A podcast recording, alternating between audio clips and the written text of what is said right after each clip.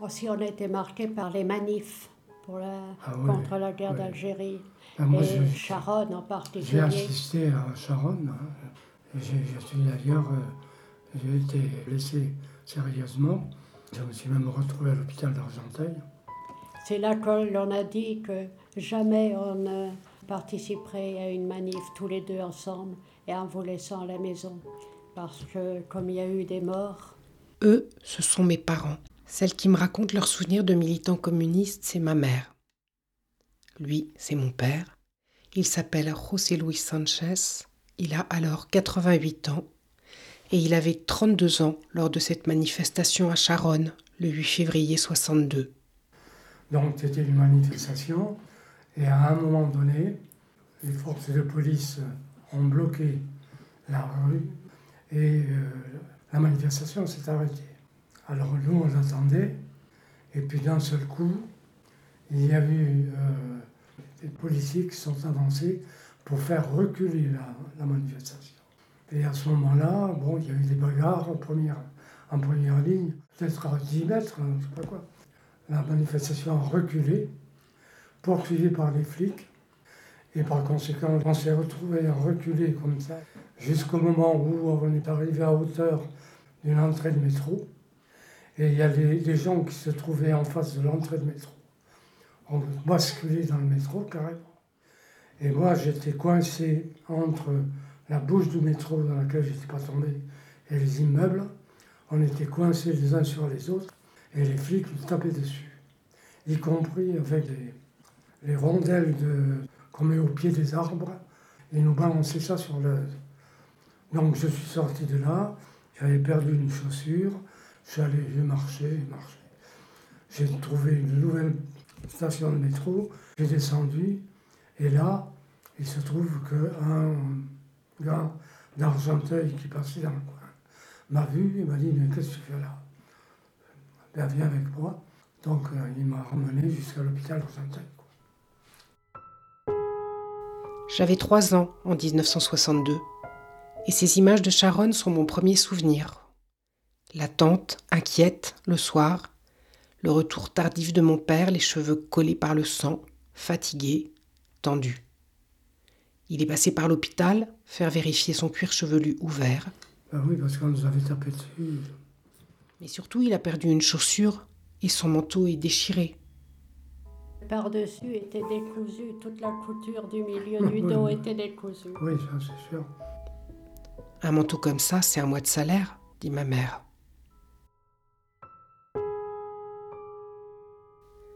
Je m'appelle Muriel. Mes parents m'ont toujours dit que ce prénom venait du titre du film de René, où d'ailleurs on ne voit jamais Muriel. Mais ce film est coupé en deux par des images de ce qu'on appelle alors les événements d'Algérie. Et moi, c'est Sharon qui a coupé en deux mes souvenirs d'enfant. Mais il y a eu Sharon quand même.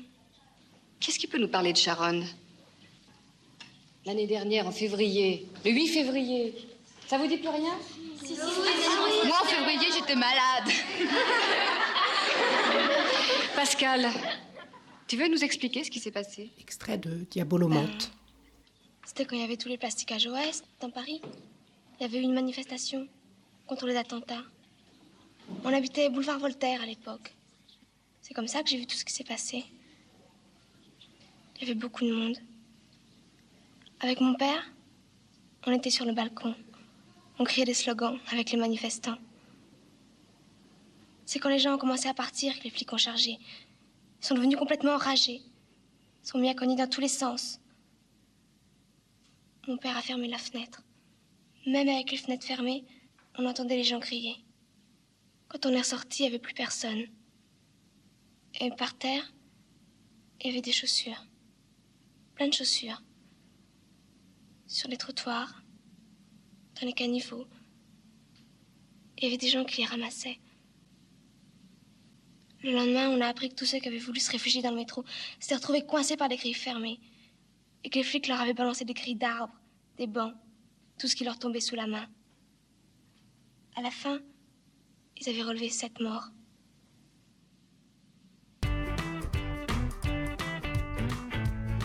J'étais fan d'Elvis Presley. euh, On jouait au flipper dans les cafés.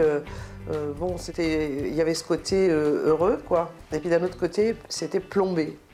Marise Douek, 17 ans en 62, manifestante. C'est-à-dire politiquement, c'était plombé par la guerre.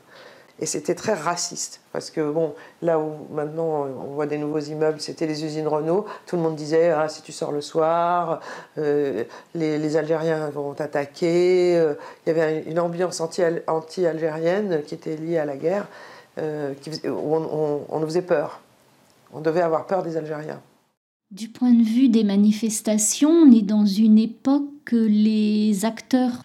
Sylvie Thénault, historienne, spécialiste de la guerre d'indépendance algérienne. Les contemporains, ceux qui ont vécu cette histoire, décrivent souvent comme une atmosphère de quasi-guerre civile. Donc je crois qu'il faut imaginer, en particulier à Paris, une ambiance très tendue.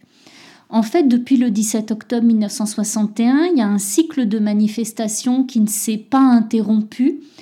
Des manifestations contre l'OAS, qui de son côté euh, fait des attentats en, métropole.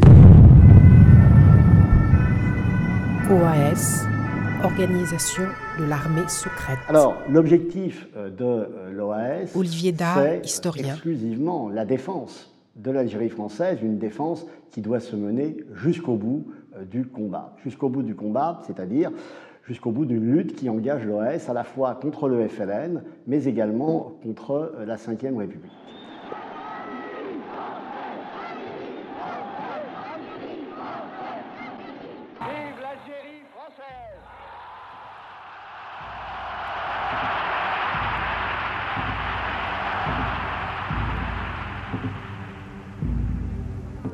On était tous des gaullistes.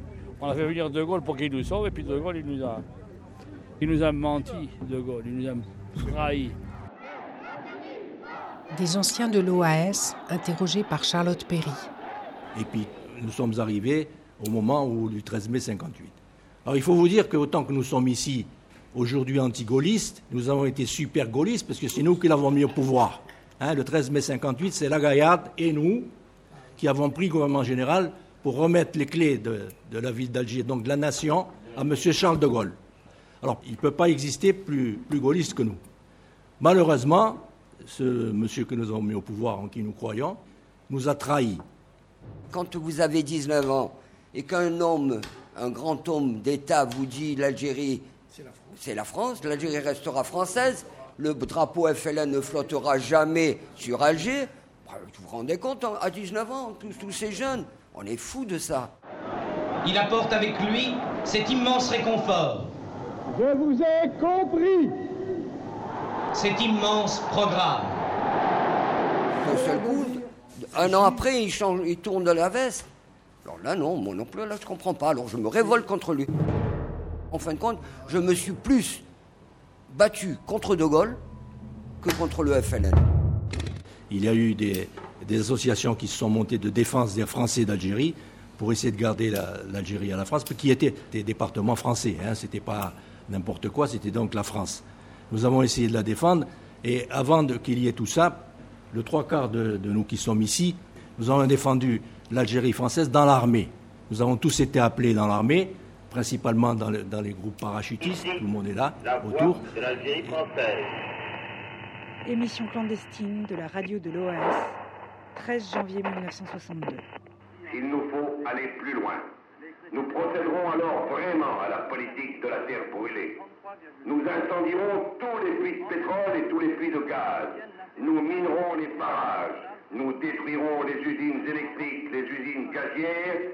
Nous indiquerons à chaque particulier d'avoir sous la main une vingtaine de litres d'essence pour brûler tous les meubles qu'ils ne pourront pas emporter. Une chose est donc certaine. Nous ne laisserons rien ici si nous devons partir. L'année qui précède euh, euh, Sharon, c'est la montée en puissance de l'OS. Les attentats, euh, l'histoire de Debré, la tentative de coup d'État, etc. Donc on, a on vit avec l'impression qu'il y a un danger fasciste, de coup d'État, de prise de pouvoir, de putsch. Ça faisait presque un an, euh, plusieurs mois, où il y avait presque une manifestation par mois, toujours interdite, toujours assez violente, avec des cordons de policiers, etc. Donc euh, c'était pas du tout ma première manifestation. Euh, là, on est dans un contexte où... euh, Fabrice Rissepouti, historien spécialisé dans l'histoire coloniale. il y a une véritable inquiétude sur, euh, sur la question du fascisme, hein, puisque, euh, à tort ou à raison, on estime qu'il y a vrai- véritablement à ce moment-là un danger fasciste, puisqu'il y a eu, euh, en avril 61, le putsch des généraux à Alger, qui a euh, échoué, mais qui, qui a montré qu'il y avait encore un danger factieux extrêmement important dans l'armée française. Il y a aussi une police dont on n'est pas absolument certain de la loyauté euh, au régime euh, républicain, etc. Donc, il y a vraiment une, crainte, du fascisme. Et, la manifestation de Charonne, c'est bien sûr avant tout une manifestation antifasciste. On a monté un cercle antifasciste quand on était en seconde, hein, déjà un an avant le- la manifestation. Et pourquoi un cercle antifasciste? Mais parce que la dimension fasciste a pris de plus en plus d'importance, c'est-à-dire à cause de l'OAS. La liste des explosions s'allonge. L'OAS comprendra-t-elle la criminelle folie de ces méthodes aveugles qui heurtent toutes les consciences? Ben, ce qu'espère l'OAS, c'est euh, déclencher véritablement une, guerre civile euh, pour mettre en. Alors, c'est un côté quand même un peu désespéré à ce moment-là. hein. Les, chefs de l'OAS savent bien que tout est cuit depuis longtemps, mais ils sont euh, d'un cynisme extraordinaire. Ils continuent à manipuler leurs troupes. Alors, que ce soit en Algérie, où ça va donner des événements extrêmement graves en 62, ou en métropole. Voilà, il s'agit de, tenter de- encore de mettre en échec euh, un processus d'indépendance de l'Algérie qui est pourtant euh, clairement euh, inéluctable. Et l'OAS joue aussi beaucoup de l'anticommunisme. Il faut se rappeler qu'on est à une période où, de guerre froide où beaucoup de gens interprètent, par exemple, les, mouvements nationalistes comme celui des, Algériens comme étant une manipulation du communisme international et euh, place donc la lutte contre le- les rébellions euh, indépendantistes dans un contexte de, lutte contre le communisme. Et euh, ça, ça joue un rôle important dans la propagande de l'OAS.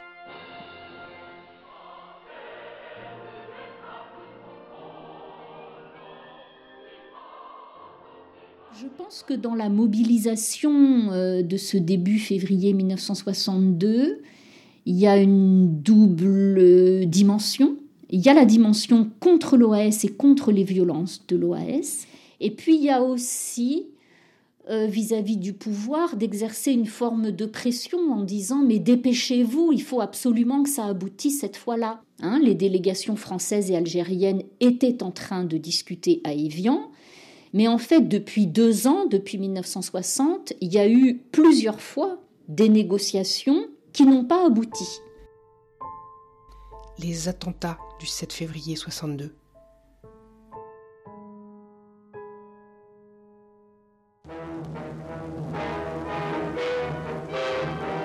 La campagne du plastique continue. Cette offensive en visant M. André Malraux a fait la plus pitoyable des victimes, une fillette de 5 ans qui a failli perdre la vue. Le 7 février 1962, j'ai eu la chance de survivre à un attentat de l'OAS dirigé contre André Malraux. J'avais 4 ans. Le lendemain, 9 personnes étaient tuées par la police, ici même au métro Charonne, en répression d'une manifestation pour la paix.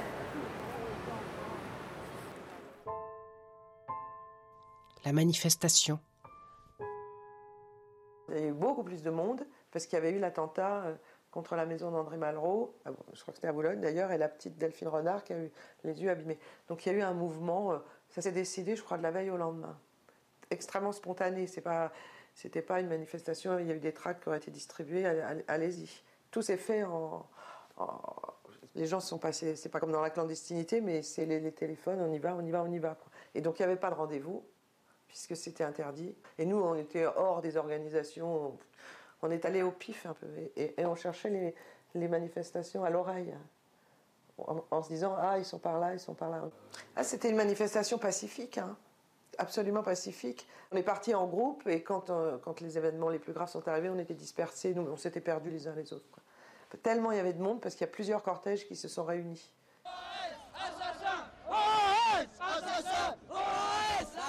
Euh, J'étais euh, lycéen. François Caldor. Dans la classe de première. 17 ans, 62. Du lycée Pasteur de Neuilly-sur-Seine. Manifestant. Nous avions créé un comité antifasciste. Une partie de la jeunesse qui allait aller sous les drapeaux se poser quelques questions sur ce qui se passait et sur la légitimité de la guerre qui était menée. Nous avions été à un point de rendez-vous qui se situait vers la rue Crozatier par là, et je me souviens donc avoir déambulé dans, une rue qui, qui, arrivait en épi vers le boulevard Voltaire. À un moment donné, la manifestation s'est formée donc sur le boulevard Voltaire. À un moment donné, j'étais le regard vers la nation et la place Voltaire m'était derrière moi. Aux actualités, voici ce qu'on entendait. Les manifestants se sont emparés de pierres et de bouts de macadam et les jettent sur le service d'ordre qui charge avec des bâtons longs d'un mètre. Pourquoi vous avez des cailloux dans la main Parce que les flics nous ont frappés tout à l'heure. Et à un moment donné, euh, nous avons vu euh, une masse euh, en rang de policiers avec les pèlerines, non pas les CRS, mais euh, les policiers de la, préfecture de police, hein, je dis bien, et donc avec euh, d'immenses euh, matraques qu'on appelait les bidules, et qui étaient vraiment très très impressionnantes et qui ont commencé à charger. Il y a eu à un moment donné un cafouillage complet sur la charge. J'ai perdu le copain avec qui j'étais. Et donc, je sais pas, j'étais à, à, 20 mètres de, du contact de, de, de, la charge. Tu regardes des matraques, t'as vu là ouais. C'est ce qu'ils appelaient des bidules. C'est ni plus ni moins qu'un manche de pioche. Hein. Tu vois, la longueur? Une bête de baseball plutôt qu'une matraque en caoutchouc, hein, pour faire mal. Pour faire mal et frapper. Pas pour maintenir l'ordre. Hein. Les gardiens de la paix sont armés d'une arme létale qui est le bidule. Le bidule, ce n'est pas un petit bâton. Le bidule, c'est un manche de pioche qui casse des crânes. Emmanuel Blanchard, historien spécialisé dans l'histoire des polices et des colonisations. C'est le général de Gaulle qui doit faire sortir euh, de la guerre et il doit en faire sortir en position de vainqueur. Ça, ça veut dire qu'il est prêt à ce que le préfet Papon et sa police soient très offensifs, hein, à la fois du point de vue juridique au travers des interdictions de manifestation et dans un maintien de l'ordre qui soit un maintien de l'ordre violent. Et ça, le général de Gaulle, d'une certaine façon, lui est prêt, euh, est prêt à cela, car le général de Gaulle, c'est un militaire. Euh, un militaire qui, depuis des années, euh, quand il parle de la sortie de guerre, d'une certaine façon, est très clairvoyant. Il dit à un certain nombre de ses interlocuteurs, nous allons aller vers l'indépendance de l'Algérie, mais cela ne se fera pas sans heurts, cela ne se fera pas sans casse.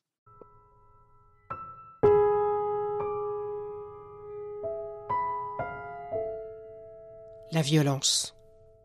Il n'y avait eu aucun mouvement précédemment qui pouvait laisser penser que ça allait dégénérer. Donc bousculade. Alain Jean J'ai chuté manifestant. avec beaucoup d'autres. Je suis resté au sol. J'ai choisi, c'est peut-être ce qui m'a sauvé, de faire le mort. D'un seul coup, les flics avec leur bidule, on a couru, on a couru. J'ai vu un, une panique de foule qui, qui, qui a reflué, enfin, qui a changé de sens et qui, a, et qui m'a poussé vers le métro. Parce que la charge avait commencé plus loin. Et comme la, la station de métro était juste là, la foule, je suis tombée dedans. On était serrés, mais comme des sardines, vraiment. Et en courant comme ça, je cours, je cours, et tout d'un coup, je ne sens plus rien sous mes pieds. Et j'arrive vraisemblablement là où tout le monde était déjà en train de tomber. Marina Vladi, Donc je suis tombée manifestante en 62. avec cette foule, cette masse de gens qui couraient de, de, de côté et qui tombaient dans le trou. Alors peut-être que les premiers ont voulu se cacher dans le métro, mais comme ils ont été poursuivis par d'autres gens qui couraient de plus en plus vite, parce qu'évidemment les flics tapaient, et ça hurlait, les femmes perdaient leurs chaussures, enfin, Et donc je me suis trouvée prise dans cette espèce de marée humaine qui a fait comme des vagues. C'est-à-dire qu'on tombait, les gens nous tombaient par-dessus. Et moi je me suis débattue et vraisemblablement j'ai dû marcher sur des gens. J'ai réussi à m'extraire et on s'est retrouvés à deux ou trois dans un métro où les gens étaient assis tranquillement en lisant leur journal. Et on était là hors d'haleine. Bon, on, on a été sauvés, mais les autres sont restés écrasés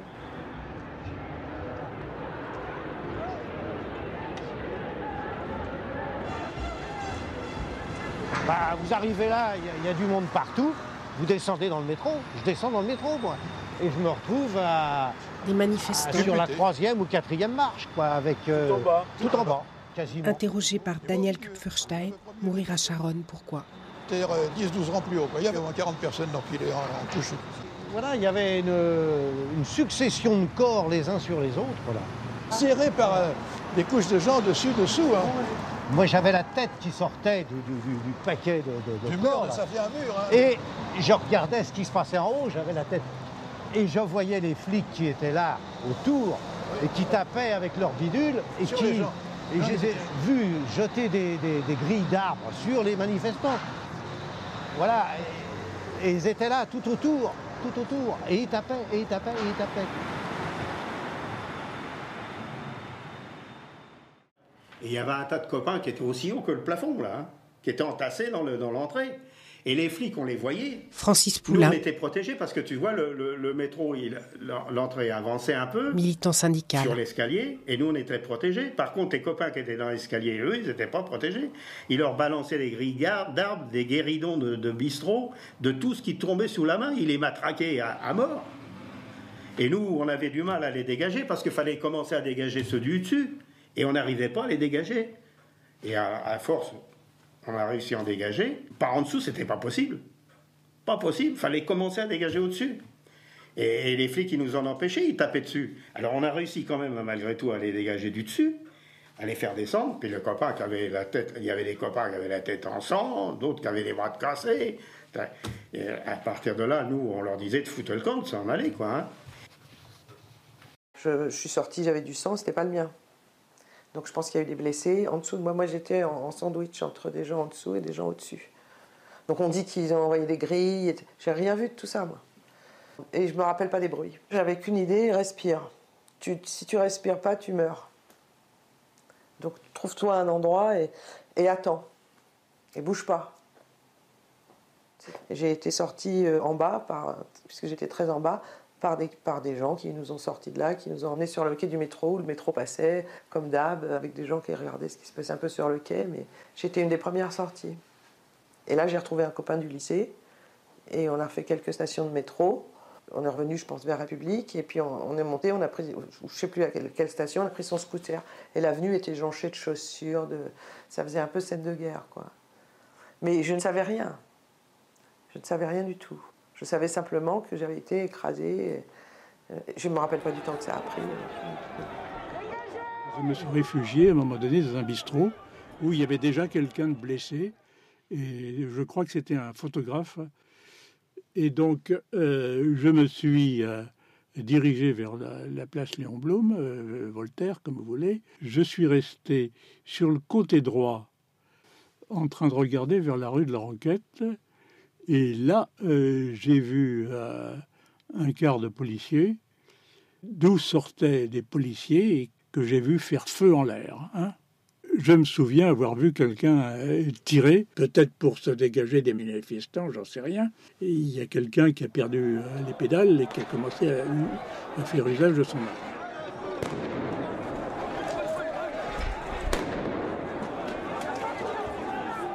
Alors, si on veut essayer de comprendre euh, ce qu'est et ce que fait la police parisienne en particulier, il faut euh, avant tout revenir au mandat qui lui a été donné. C'est-à-dire qu'il y a ici un mandat qui est donné par l'exécutif, le président de la République hein, et le Premier ministre à un préfet de police, euh, Maurice Papon, un mandat qui est double.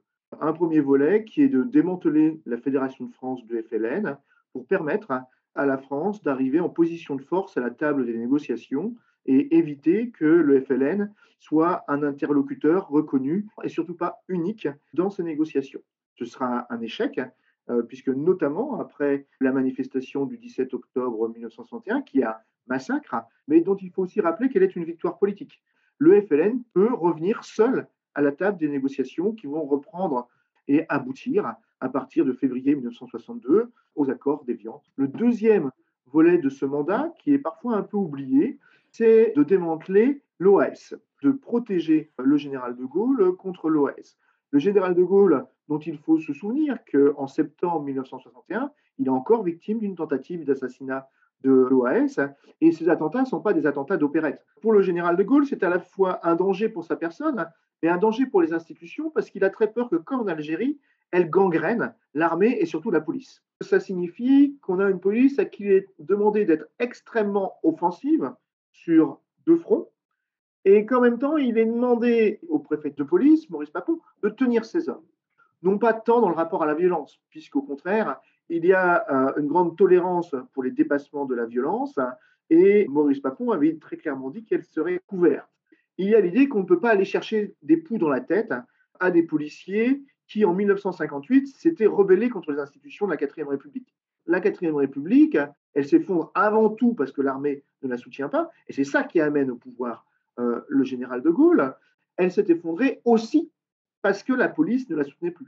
Et donc, il ne s'agit pas ici que la police se retourne contre les institutions de la Ve République, cette fois, et contre le général de Gaulle, à une époque où l'armée est elle-même rentrée en partie en rébellion contre ces institutions de la Ve République. Parce que beaucoup de gens ne comprenaient pas cette violence. Les flics tapaient autrefois, mais cette violence, ce déchaînement, alors bah, disons bu, euh, ils ont été... Et en fait, j'ai compris ça très récemment. Que les compagnies de district, qui ont disparu depuis, c'était la recherche de volontaires dans les commissariats. Il y avait peut-être des unités régulières, mais il y avait une grande part des, des policiers qui avaient été volontaires pour faire ça. Je crois que ce n'était pas les CRS.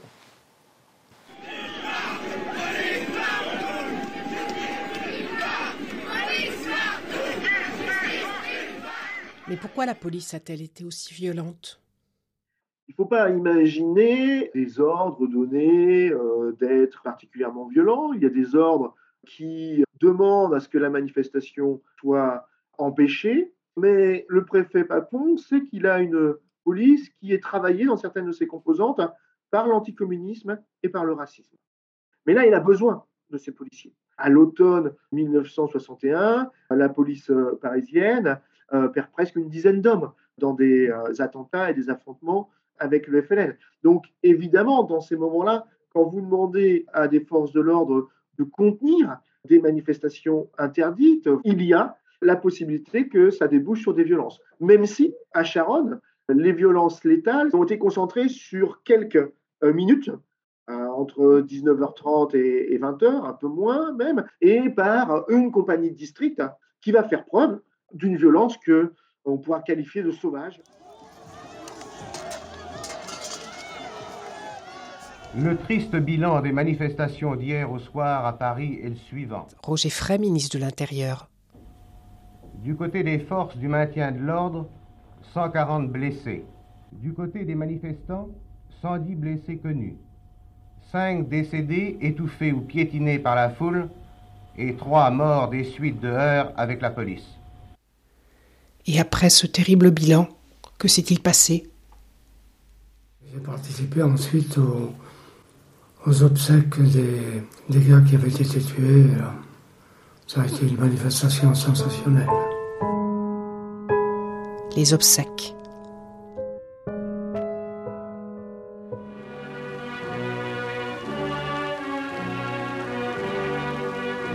À ces huit victimes, Paris a fait les funérailles les plus éloquentes. De la Bourse du Travail où les cercueils avaient été exposés et avaient reçu un premier hommage, jusqu'au cimetière du Père Lachaise, une foule immense dont le nombre peut s'évaluer à plusieurs centaines de milliers de personnes a suivi le cortège. Cortège silencieux seulement ponctué des accents d'une marche funèbre et dont nul cri, nul incident n'a troublé le déroulement. On ne peut pas euh, parler de Charonne sans parler de l'enterrement quelques jours après, qui est suivi par un cortège absolument euh, énorme dans, Paris et où on a une démonstration unanime de réprobation de la violence de l'OAS et, en même temps une démonstration aussi de, l'état de, dépérissement de, l'état des libertés publiques en France et des dangers que la guerre, la poursuite de la guerre fait courir sur les libertés en France même. Hein. Il y a un argumentaire très présent à ce moment-là qui est de dire que la poursuite de la guerre fait, euh, met le régime républicain euh, en péril, euh, non seulement parce qu'il y a eu des tentatives de renversement, mais aussi parce que les libertés reculent et que finalement il y a une, un transfert de la violence à Paris même. Hein. Voilà une répression qui nous montre ce que le, danger que représente la poursuite de la guerre et donc ça peut hâter l'idée qu'il faut en finir.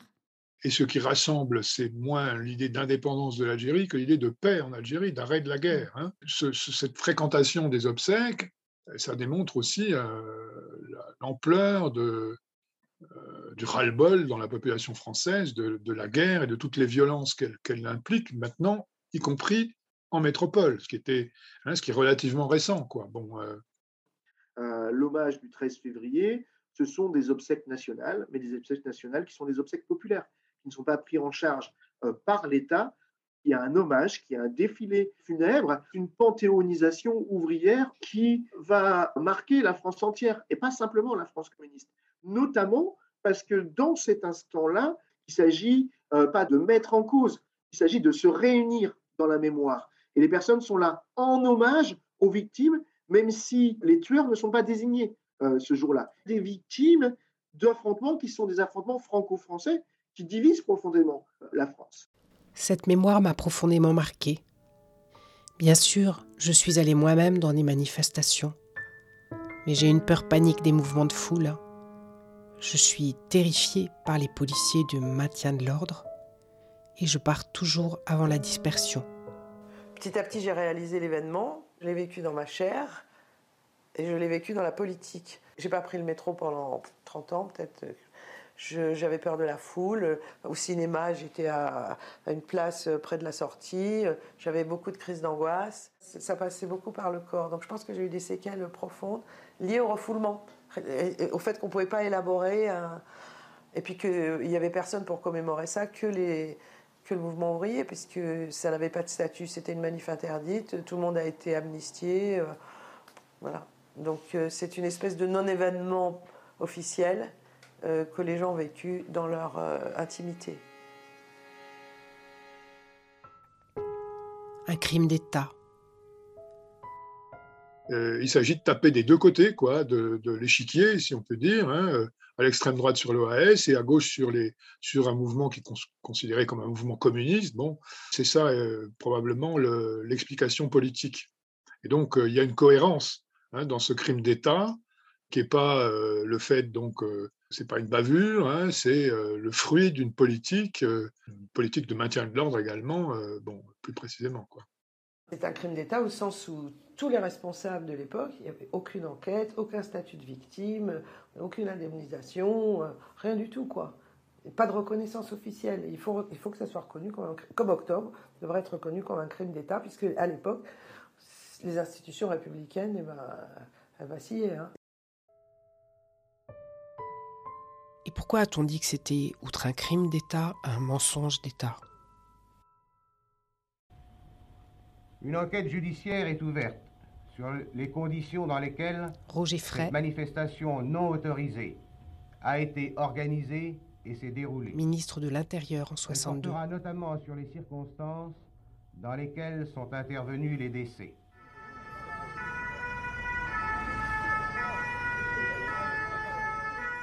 Les violences létales ont été concentrées dans un endroit très précis, pas simplement euh, des escaliers où euh, une grille de métro aurait été euh, fermée. Les grilles du métro sont ouvertes. Moi, je ne fais pas de différence entre pousser des gens qui vont s'entasser dans une situation sans issue et l'agression. Je dirais même que c'est d'une certaine perfidie, d'un certain degré. Alain de Verpe, historien et fils d'une des victimes de Charonne, a rédigé un livre qui représente une somme et la référence absolue sur ce sujet, et qui a constitué mon livre de chevet ces derniers temps. Charonne, 8 février 62, Anthropologie historique d'un massacre d'État. Il figure dans ce livre un certain nombre de témoignages et de déclarations faites dès le lendemain de la manifestation. Michel Debré, Premier ministre, déclare Alors que la dispersion des manifestants est engagée, un mouvement de foule incontrôlé pousse des manifestants vers la bouche du métro Charonne, dont les grilles sont fermées. Huit victimes sont écrasées contre les grilles du métro. Maurice Papon, préfet de police, déclare Les grilles sont fermées comme dans les autres stations desservant les lieux de rassemblement. En réalité, toutes les enquêtes, y compris auprès de la RATP, montrent que les grilles étaient ouvertes à la station Charonne. Mais le récit était écrit et les grilles fermées se sont inscrites dans la mémoire comme responsables des morts de Charonne. Il y a eu les amnisties, les amnisties successives, l'amnistie de, 1962, l'amnistie de 1964. Benjamin Stora, historien. L'amnistie de 1968. Spécialiste du Maghreb et des guerres de décolonisation. Et puis il y a eu la, la grande amnistie de 1982, de novembre 1982, qui a permis la réintégration, euh, euh, disons, des, officiers putschistes dans, euh, dans l'armée française. La mémoire de Charonne à partir de cette euh, mobilisation autour de l'inhumation des victimes de Charonne le 13 février, eh bien c'est Charonne qui devient le symbole de la répression policière à Paris pendant euh, cette guerre d'indépendance algérienne. Tant que le Parti communiste français a représenté dans la société française une force politique majeure, de premier plan, on l'a oublié aujourd'hui, eh bien euh, Charonne a été commémorée et ce qui explique euh, l'atténuation progressive et puis finalement la disparition de Charonne dans les commémorations, c'est d'une part le déclin du PCF, mais aussi d'autre part parce que dans le mouvement antiraciste français qui se construit pour s'opposer au Front National, eh bien c'est le 17 octobre 61 qui devient signifiant. Parce que en gros, c'est c'est l'exemple de ce à quoi le racisme peut nous mener, c'est l'exemple que le racisme peut être meurtrier. Et donc à la fin des années 80, début des années 90, donc on a un, chassé-croisé euh, dans l'autre sens, et où le 17 octobre 61, du coup, euh, refait surface, tandis que Sharon progressivement s'estompe. Benjamin Astora a été chargé par le président Macron de rédiger un rapport sur les questions mémorielles portant sur la colonisation et la guerre d'Algérie. J'ai pas mal hésité avant de faire ce rapport qui m'avait été euh, proposé par le président de la République à l'été 2020. J'ai rendu ce rapport quelques mois plus tard, en, janvier 21, très exactement il y a un an. Alors sur les points pratiques qui ont été réalisés cette année, puisque ça fait un an, donc euh, on peut faire une sorte de bilan très rapide. Ce rapport se termine par de nombreuses préconisations, à la fois d'événements à commémorer, de gestes mémoriels, de création de groupes de travail et de partage de travaux universitaires. Plusieurs de ces recommandations ont été suivies des faits, comme l'hommage rendu aux victimes de la manifestation du 17 octobre 61 ou la construction à Amboise d'une stèle à l'émir Abdelkader, figure de la résistance algérienne à la colonisation. Ce monument a d'ailleurs été dégradé avant même son inauguration ce qui lui a donné une couverture médiatique qui n'aurait peut-être pas eu sans. Et puis, il y a quelque chose qui ne figurait pas dans mon rapport et que j'ai euh, mentionné euh, dans, euh, disons, pour, pour de prochaines initiatives, c'est en particulier ce qu'on pourrait appeler la mémoire communiste. Je plaide pour qu'il y ait une reconnaissance publique du massacre de Sharon le 8 février 1962. Donc, il y a une déclaration officielle de l'Élysée ou du président de la République sur ce qui s'est passé à Sharon où, comme vous le savez, bien sûr, il y a eu, euh, disons, 8 euh, euh, et 9, pardon, 9 manifestants qui ont été tués à cette manifestation contre l'OS à Charonne. Et du coup, un événement comme Charonne, c'est une mémoire qui disparaît, parce qu'en fait, c'est la mémoire de la discorde, c'est la mémoire du déchirement. Quelle place on fait au déchirement? Il n'y en a plus. Alors dire mémoire communiste, peut-être, euh, si on pense au fait que les commémorations ont été portées par les communistes, ce sont eux qui les ont organisées, qui ont fait exister l'événement dans l'espace public. Benjamin Stora a été entendu. Ce 8 février 2022, la présidence de la République a publié un communiqué de cinq lignes rendant hommage aux victimes de la manifestation. Une gerbe a par ailleurs été déposée sur le monument aux victimes au Père Lachaise par le préfet l'allemand. C'est vrai que l'événement a perdu du sens au présent. On a du mal à lui donner du sens au présent parce qu'aujourd'hui, sur la thématique des violences policières, euh, on est occupé euh, par la, dimension raciste des violences policières, et cette dimension-là, elle n'existe pas à Charonne. Donc Charonne euh, a du mal à prendre du sens aujourd'hui. Pas de victimes autres que françaises et communistes à Charonne? Le dixième mort de Charonne. Pour finir, je voudrais rappeler que s'il y a eu officiellement 8 puis 9 victimes communistes et euh, cégétistes. Il faut aussi se souvenir qu'il y a euh, sans doute eu une dixième victime euh, de, de, Sharon. Et cette dixième victime de Sharon, elle renvoie à cette autre composante idéologique et confrontationnelle de la police de l'époque, hein, c'est le racisme et les affrontements avec le. Cette dixième victime, c'est un travailleur algérien de la RATP qui ne participe pas à la manifestation, mais qui, en sortant de son travail, va être pris dans ce qu'on appelait à l'époque les courettes, quand des euh, policiers courent matraque à la main pour rattraper des manifestants, et, euh, matraque un peu tout ce qui se trouve sur leur passage. Cet Algérien, euh, sans doute visé délibérément, a le crâne fracassé ce soir-là et décédera des années après de ce qui a été considéré comme des suites de ses blessures. Je me suis construite avec cette image d'un état menaçant et, je dois le dire, cette idée m'a beaucoup parlé ces dernières années. Alors est-ce que Sharon nous parle de quelque chose qui pourrait nous être utile aujourd'hui? Qui aujourd'hui dans la société française est encore concerné par Sharon, vous l'êtes, et bien des gens le sont, mais socialement, vous ne représentez pas une force importante. Euh, les communistes non plus. Donc effectivement, Sharon euh, tombe dans un trou, en fait, en ce moment.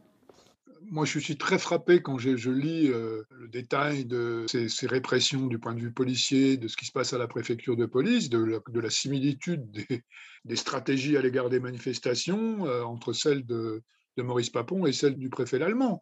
Les violences qui ont eu lieu à partir du mouvement contre la loi travail, puis contre les gilets jaunes, ce sont des types de violences policières et des stratégies de répression et de maintien de l'ordre qu'on n'avait plus vues depuis la guerre d'Algérie, très précisément, dans un contexte où il y a également la notion de loi d'état d'urgence qui, euh, euh, qui est à nouveau euh, d'actualité. Et tout ça, c'est particulièrement frappant.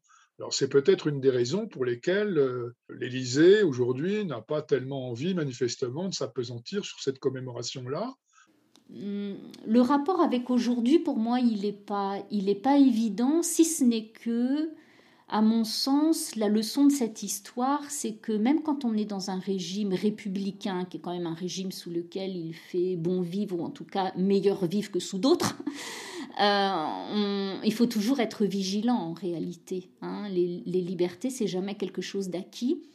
On n'est jamais dans un régime qui respecte ou qui ne respecte pas les libertés. Il faut penser ça comme un continuum, avec l'idée qu'il y a un curseur euh, qui peut se déplacer sur une échelle entre, d'une part, euh, les libertés sont le plus abouties possible et d'autre part, elles sont le plus en danger. Moi, c'est ça l'analogie que je verrais avec aujourd'hui. Il faut toujours être vigilant pour essayer de garder le curseur le plus possible du côté de la sauvegarde des libertés quand on est dans des périodes où il a tendance à aller dans l'autre sens. Mes parents m'ont appelé Muriel. À se demander si Muriel, c'est pas le nom qu'on donne à la mémoire qui échoue à mourir et qui revient hanter le présent. On a vécu tout ça. Mais c'est une, période, ça a été une période quand même très riche. Une période ajustée. Ben, intéressante, hein, en tout cas. Mon père, José Luis, est mort en 2020 et cette pièce lui est dédiée.